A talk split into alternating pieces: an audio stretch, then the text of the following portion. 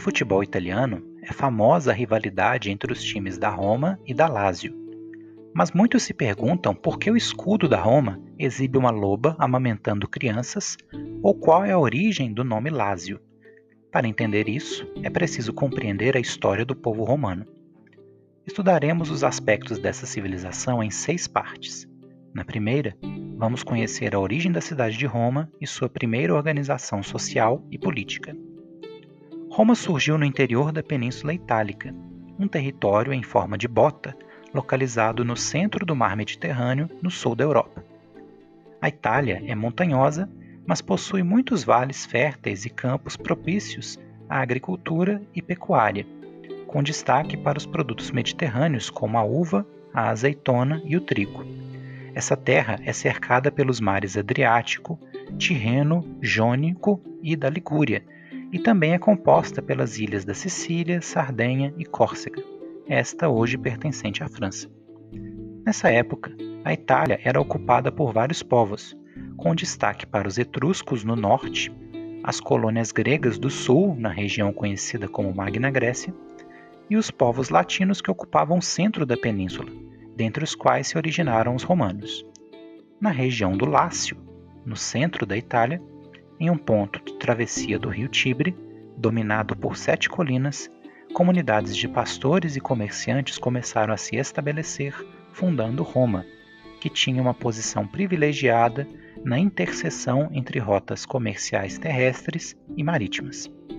Mas, como toda civilização antiga, os romanos tinham um mito para explicar a fundação de sua cidade, contida em uma obra chamada Eneida. Ela conta a história dos gêmeos Rômulo e Remo, descendentes do herói troiano Enéas e dos deuses Marte e Vênus, que foram abandonados quando bebês em uma cesta no rio Tibre. Um pastor da região encontrou os meninos sendo amamentados por uma loba e os criou até que os jovens crescessem e resolvessem fundar uma cidade nas sete colinas às margens do rio Tibre. Após uma disputa sobre o local de instalação da cidade, Rômulo acabou matando o irmão Remo e deu o nome de Roma à nova cidade. A história romana é tradicionalmente dividida em três períodos, seguindo sua organização política: a monarquia, de 753 a.C. a 509 a.C., a república, de 509 a.C. a 27 a.C., e o Império, de 27 a.C. a 476 d.C. Não é necessário memorizar essas datas, mas é interessante lembrar dessa sequência dos regimes políticos.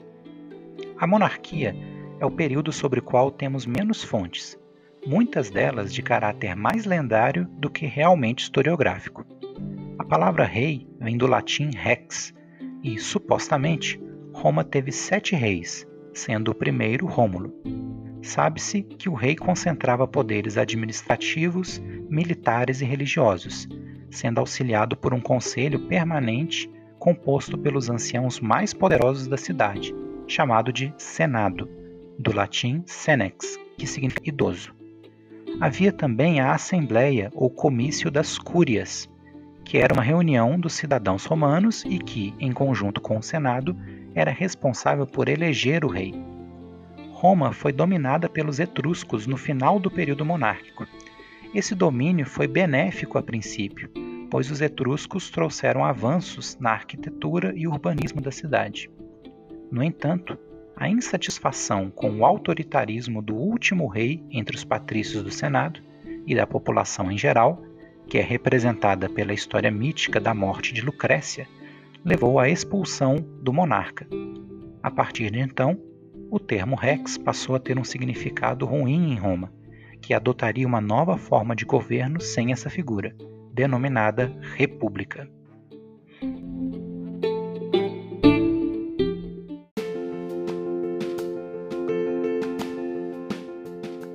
No final da primeira parte de nosso estudo sobre os romanos, vimos que a monarquia foi derrubada e uma nova forma de governo surgiu em Roma, a República.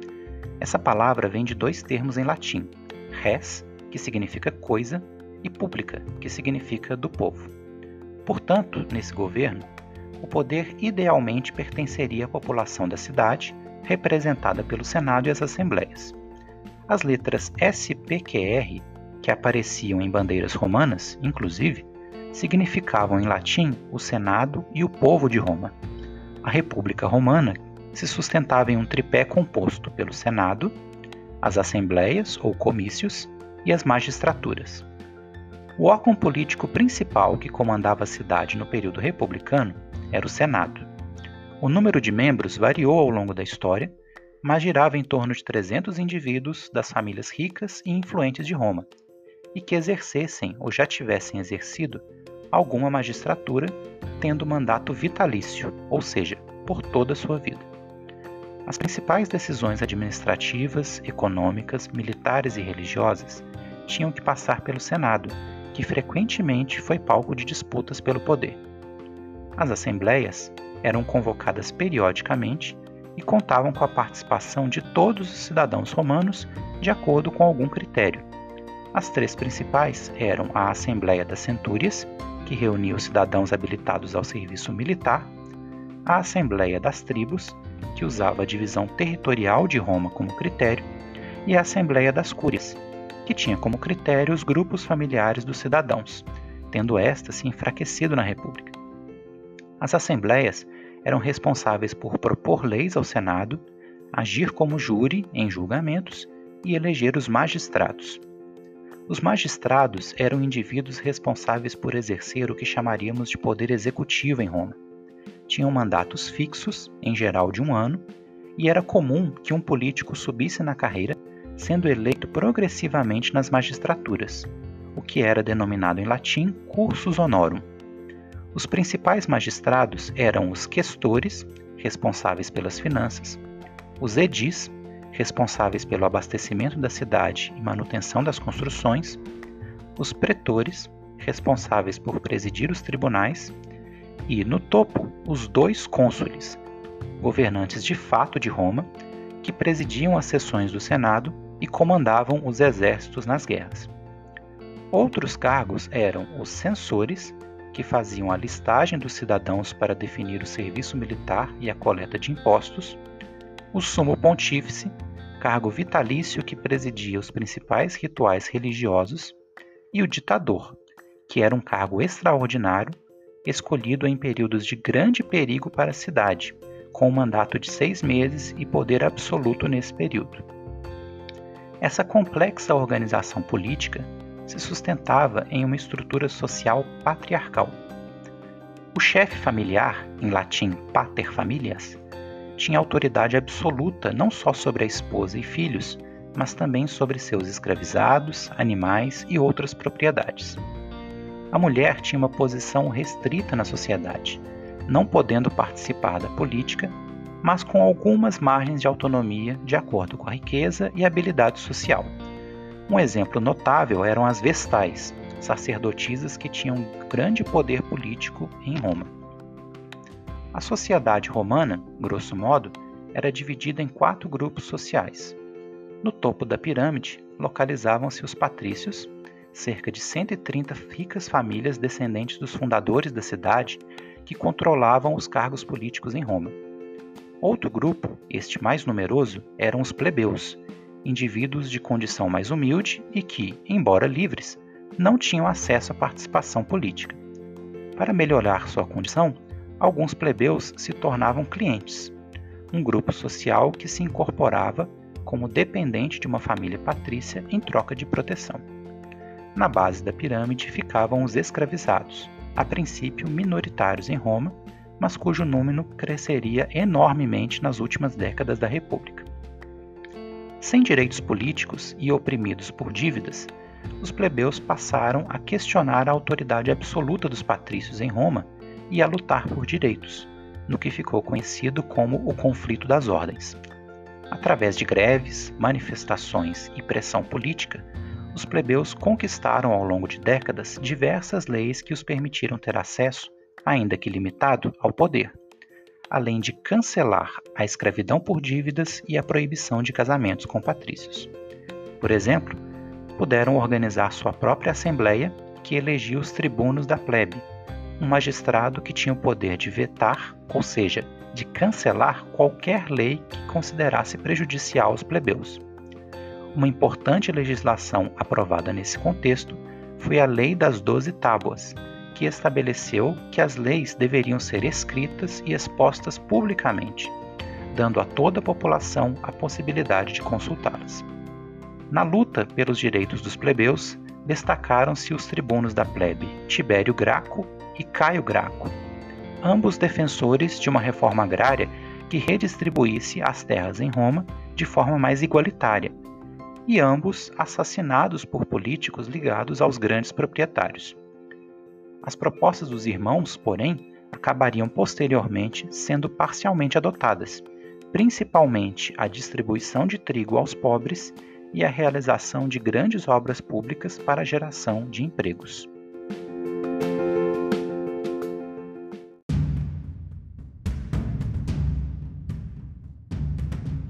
Nesta terceira parte de nosso estudo sobre a civilização romana, vamos compreender as origens de seu poderoso império e como a república entrou em crise. A base das conquistas romanas foi seu exército, um dos mais organizados e eficientes da história. O exército romano passou por diversas transformações, mas apresentava certas características gerais.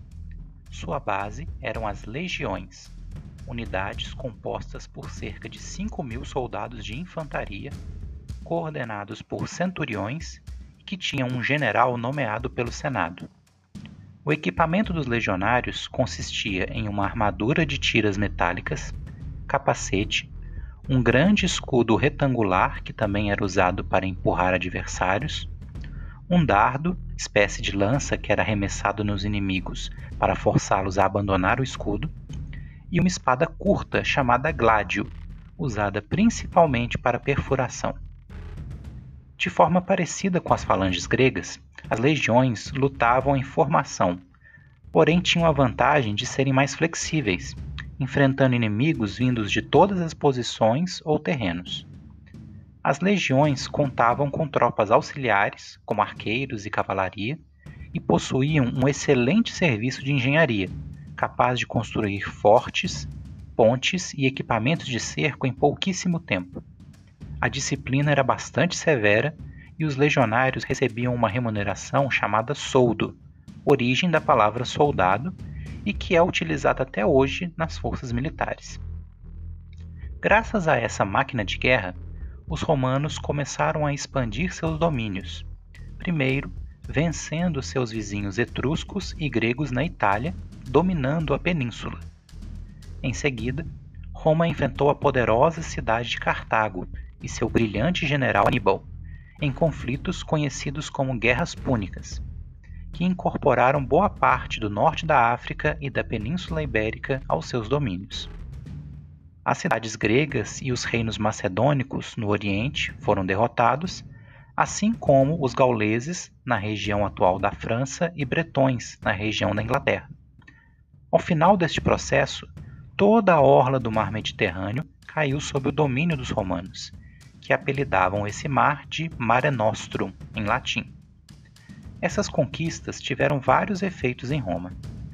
O aumento do fluxo de riquezas elevou o custo de vida e, consequentemente, as desigualdades sociais. Com o êxodo rural de milhares de pequenos agricultores endividados, a cidade viu sua população crescer até ultrapassar um milhão de habitantes no século I a.C.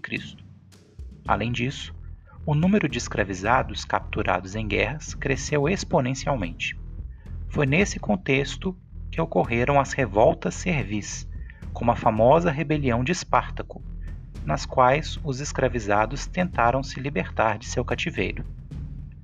Um efeito militar das conquistas foi criar um ambiente em que os soldados eram mais leais aos seus generais do que às instituições da República.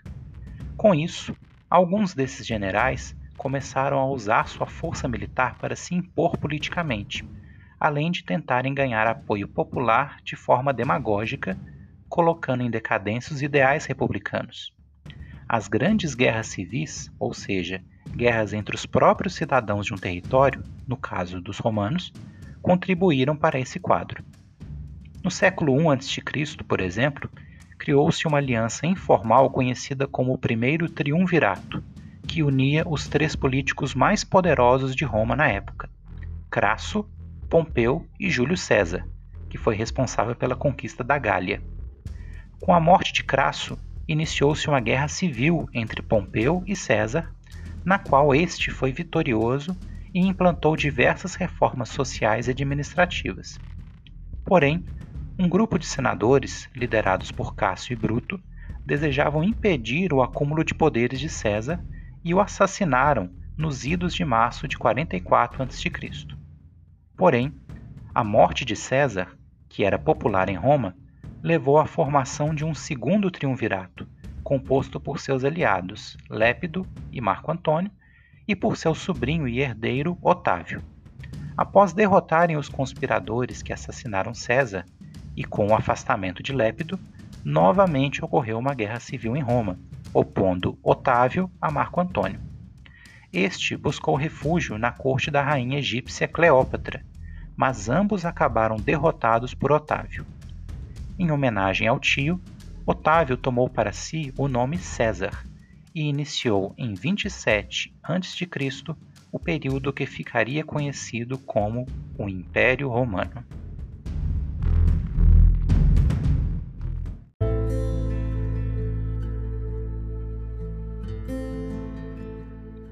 O início do célebre Império Romano é o tema abordado nesta quarta parte de nossos estudos sobre a civilização romana. Os historiadores dividem o período imperial em duas eras, o Principado e o Dominato. O que diferencia os dois é a forma como os imperadores exerceram seu poder. No Principado, a etapa que estudaremos nesta parte, o poder dos imperadores era exercido de forma velada fingindo respeitar as instituições republicanas, como o Senado, e evitando a ostentação da autoridade imperial. A mudança para o império não eliminou os órgãos políticos da República, apenas esvaziou seus poderes, que se transferiram progressivamente para as mãos de Otávio, rebatizado como Otaviano. Vitorioso na Guerra Civil do Segundo Triunvirato, Otaviano pacificou os domínios romanos e acumulou diversos títulos, aumentando seus poderes. Primeiramente, ele incorporou o nome César ao seu, de forma a homenagear o tio, hábito que seus sucessores mantiveram, fazendo com que todos os imperadores romanos também fossem denominados Césares. Foi aclamado imperator, origem do termo imperador, um título romano que os generais recebiam após grandes vitórias o que lhe deu o controle das legiões. Recebeu também os títulos de Princeps, príncipe, ou seja, de primeiro senador, de Pontifex Maximus, sumo pontífice, o chefe da religião romana, e por fim de Augustus, nome em latim que significa venerável ou majestoso.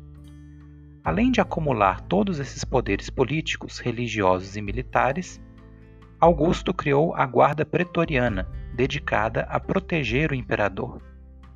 Para ganhar o apoio da população, Augusto iniciou uma série de obras públicas para gerar empregos e utilizou uma estratégia conhecida como política do pão e circo, que consistia em distribuir alimentos gratuitamente e realizar constantes eventos para a diversão das massas, como jogos e combates. Portanto, essa política visava desviar a atenção da população mais pobre e manipular sua opinião, embora houvessem resistências a isso. Dentre as competições mais acompanhadas pelos romanos estavam as corridas de pigas, disputadas em estádios ovais como o Circo Máximo em Roma, e as lutas de gladiadores, que eram escravizados treinados para o combate em arenas conhecidas como anfiteatros, dentre os quais se destacou o Coliseu Romano. Durante aproximadamente os primeiros 200 anos da era cristã, o Império Romano viveu seu apogeu, em um período de relativa paz e prosperidade que ficou conhecido como Pax Romana. Nessa época, os romanos dominaram todas as margens do mar Mediterrâneo, apelidado por eles de Mare Nostrum, Nosso Mar. As fronteiras do império se estendiam do deserto do Saara no sul e da Arábia no sudeste, ao rio Eufrates, no Oriente, e os rios Reno e Danúbio, na Europa, além da atual Inglaterra, nas Ilhas Britânicas. Para além dessas fronteiras, habitavam os povos denominados bárbaros, um termo também usado pelos gregos e com o qual os romanos designavam todos os povos que não estivessem sob seu domínio e sua cultura.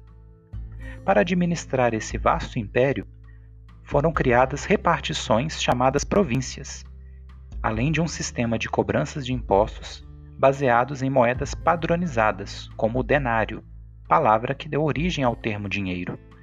O comércio também era muito importante, estabelecendo contatos até com o Império Chinês e se beneficiando de um excelente sistema de estradas construídas pelos romanos. Principalmente na metade ocidental, o domínio político foi acompanhado pelo processo de romanização, no qual a língua e a cultura romana se sobrepuseram a muitos elementos locais. Os romanos, em geral, tendiam a dar autonomia de costumes e de religião aos povos dominados, desde que os mesmos aceitassem a submissão e pagassem os tributos. É importante destacar que foi durante o reinado de Augusto que Jesus Cristo nasceu na província romana da Judéia. O cristianismo cresceu ao longo dos anos, principalmente entre as populações pobres, mulheres e escravizados nas cidades mas foi alvo de algumas ondas de perseguição por parte da autoridade romana, como será explicado futuramente. O principado foi composto por quatro grandes dinastias, ou seja, sequências de imperadores. Alguns, como o próprio Augusto, Nerva, Trajano, Adriano, Antonino Pio e Marco Aurélio, foram indivíduos extremamente capacitados e que trouxeram prosperidade ao império. Outros, como Calígula, Nero, Domiciano e Cômodo, tornaram-se célebres por sua loucura ou crueldade. No século III da era cristã, o império atravessaria uma longa crise que quase o levaria ao fim. Com muito custo, o imperador Diocleciano reestabeleceu a ordem, mas alterou para sempre as bases que o principado havia estabelecido no Império Romano.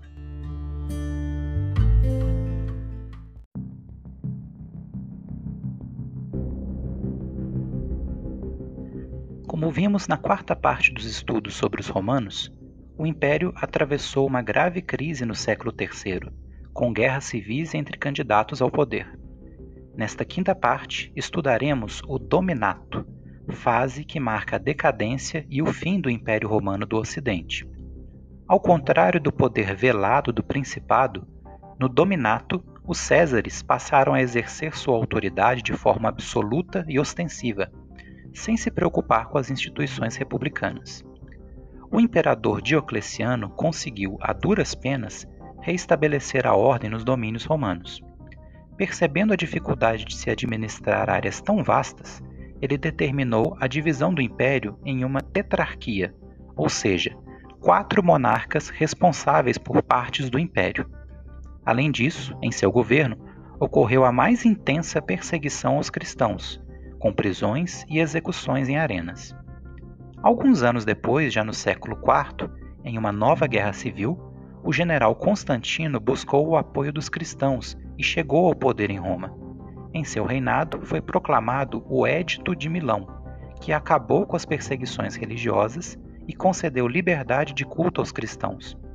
Outra medida importante do reinado de Constantino foi a construção de uma nova capital para o império, nas ruínas da antiga colônia grega de Bizâncio, estrategicamente posicionada entre a Europa e a Ásia e protegida por poderosas muralhas, foi fundada Constantinopla, em homenagem ao imperador, uma nova cidade que rapidamente se tornaria uma das maiores e mais ricas do mundo e que atualmente é chamada de Istambul, na Turquia. Ainda no século IV, com a chegada do imperador Teodósio ao poder, o cristianismo se tornou a religião oficial do Império Romano após o Edito de Tessalônica, proibindo-se outros cultos. Foi no reinado desse monarca que ocorreu a divisão definitiva dos domínios romanos em duas metades: o Império Romano do Ocidente, com a capital em Roma, e o Império Romano do Oriente, com a capital em Constantinopla. A metade oriental, mais urbanizada e rica pelo comércio, continuou forte ainda por muitos séculos, mas a metade ocidental entrou em franca decadência nos séculos IV e V da era cristã. Há uma longa discussão sobre os fatores que teriam levado à queda do Império Romano do Ocidente, mas alguns deles são citados com mais frequência. Do ponto de vista político, o império se enfraqueceu com as constantes guerras civis entre generais desejosos de ocupar o poder. A guarda pretoriana, criada originalmente para proteger o imperador, passou a negociar sua lealdade e a chantagear monarcas. O exército romano se enfraqueceu ao longo dos anos, perdendo sua disciplina e eficiência original, sendo inclusive largamente substituído por tropas bárbaras mercenárias.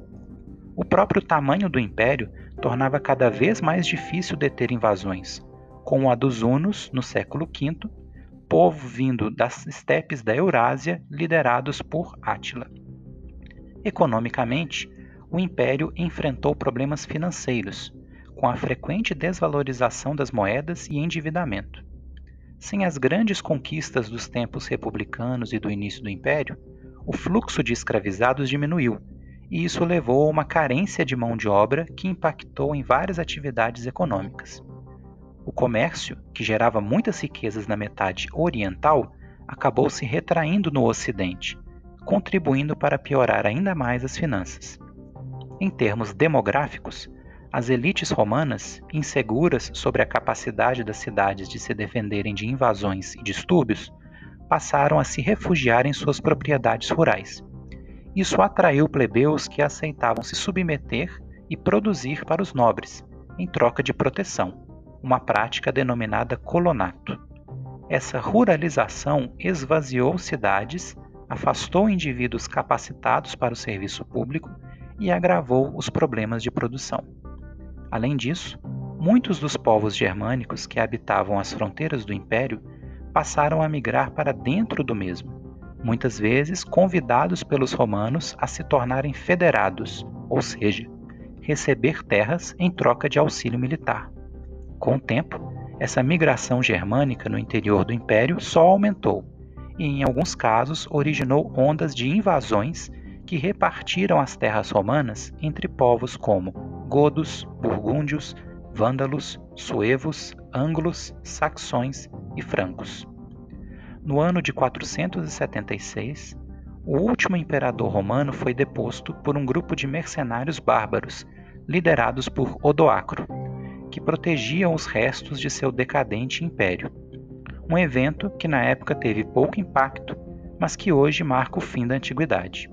Ironicamente, o último imperador chamava-se Rômulo, o mesmo nome do lendário primeiro rei de Roma.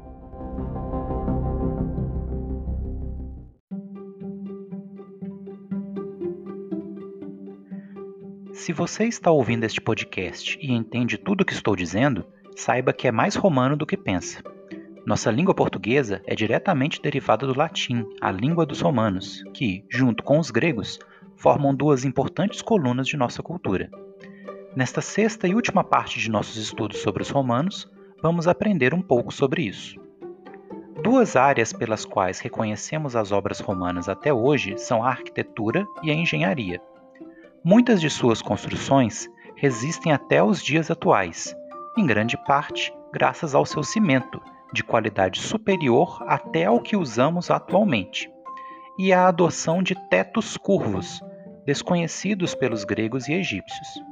Dentre suas obras, destacam-se as termas ou banhos, espaços de convivência com piscinas e salões de jogos, além dos anfiteatros, arenas menores e circulares, e os circos, arenas maiores e ovais. Para abastecer suas cidades com água, os romanos construíram extensos aquedutos, grandes galerias que interligavam as cidades a fontes d'água. Suas estradas se tornaram modelo para os séculos seguintes e continuaram usadas até a modernidade. Havia também as basílicas, edifícios multifuncionais usados para eventos políticos, trocas comerciais e diversões e que posteriormente foram convertidas em igrejas com a ascensão do cristianismo. Os romanos também construíram arcos do triunfo para celebrar suas vitórias militares e sistemas de fortalezas para proteger as fronteiras. Vale destacar também que o planejamento urbano dos romanos se tornou uma das bases na criação de cidades no Ocidente, organizando as ruas ao redor de praças centrais.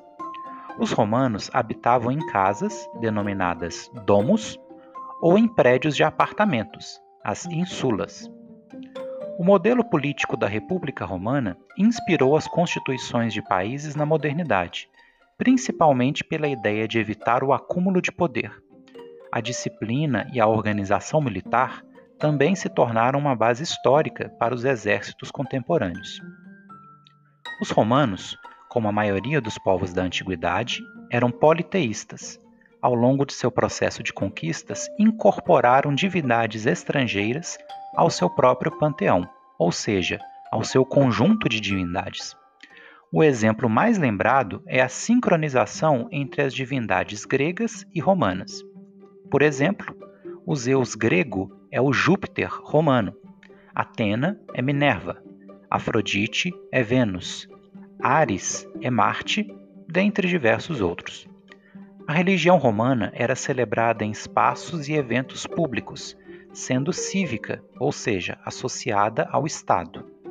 Não havia doutrinas morais específicas e os rituais se voltavam a obter favores e evitar a maldição dos deuses.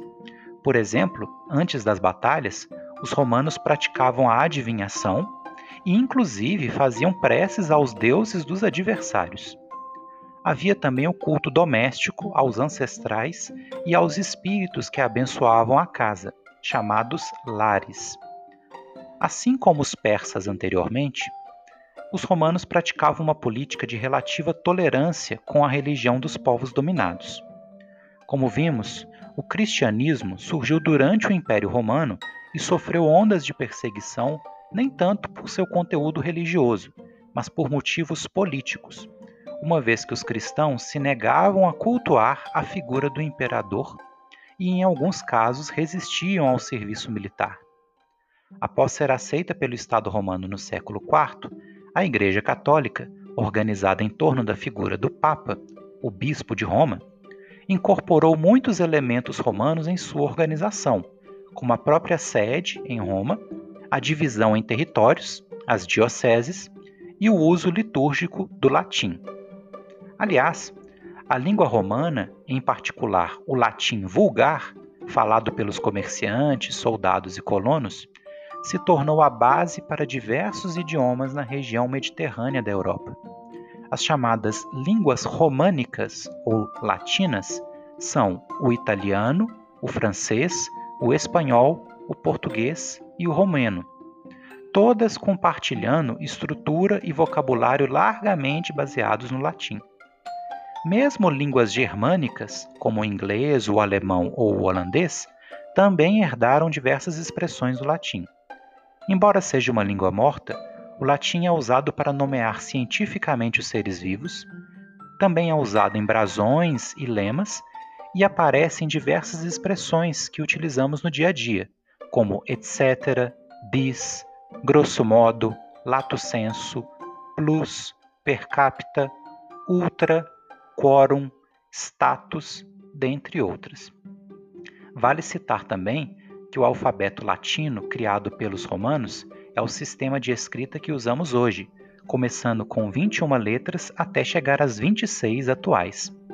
Já os algarismos romanos, que usam letras para representar números, apesar de usados hoje para marcar séculos, nomes de monarcas ou em algumas inscrições, acabaram cedendo lugar ao muito mais prático sistema de algarismos indo-arábicos.